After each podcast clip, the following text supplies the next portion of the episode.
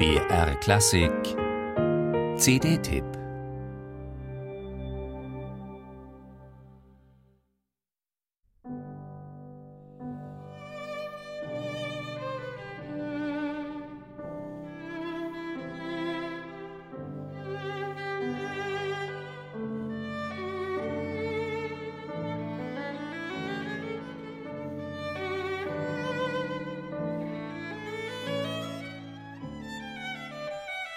Es ist ein besonderer, oftmals biografischer Gehalt, der die drei Violinsonaten von Johannes Brahms bei aller strukturellen Meisterschaft prägt. Eine geradezu tragische Situation motivierte seine erste Violinsonate in G-Dur, die unter dem Eindruck der unheilbaren Tuberkuloseerkrankung seines Patenkindes Felix, eines Sohnes von Robert Schumann, entstand. Schon den Anfang dieser sogenannten Regenliedsonate, in der Brahms eigenes Liedmaterial zitiert, gestalten die kanadische Geigerin Catherine Manukian und die norwegische Pianistin Gunilla Süßmann mit einer berückend sensiblen Einfühlung für die emotionalen Dimensionen der musikalischen Gesten.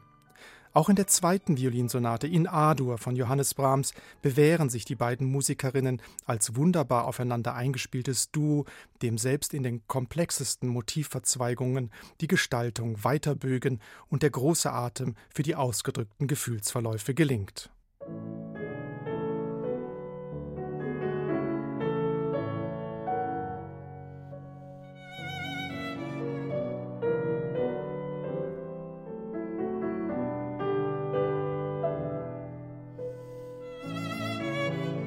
Auch wenn die drei Violinsonaten von Johannes Brahms, die 1878 bis 1888 in einem Zeitraum von etwa zehn Jahren entstanden, inzwischen zum meist aufgeführten und eingespielten Geigenrepertoire gehören, kann der gefühlsbetonte und zugleich feinwebende Interpretationsstil der kanadischen Geigerin und der norwegischen Pianistin eine eigene Lesart dieser Werke für sich beanspruchen.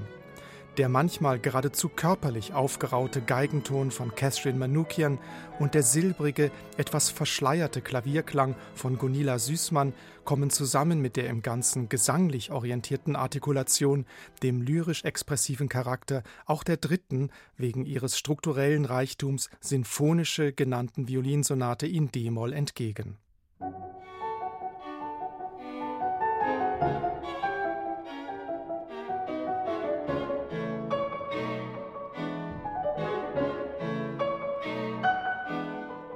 Das bei aller Transparenz beinahe verschmelzende Zusammenspiel der beiden Musikerinnen entfaltet mit seiner emotionalen Eindringlichkeit eine Sogwirkung, der man sich kaum entziehen kann.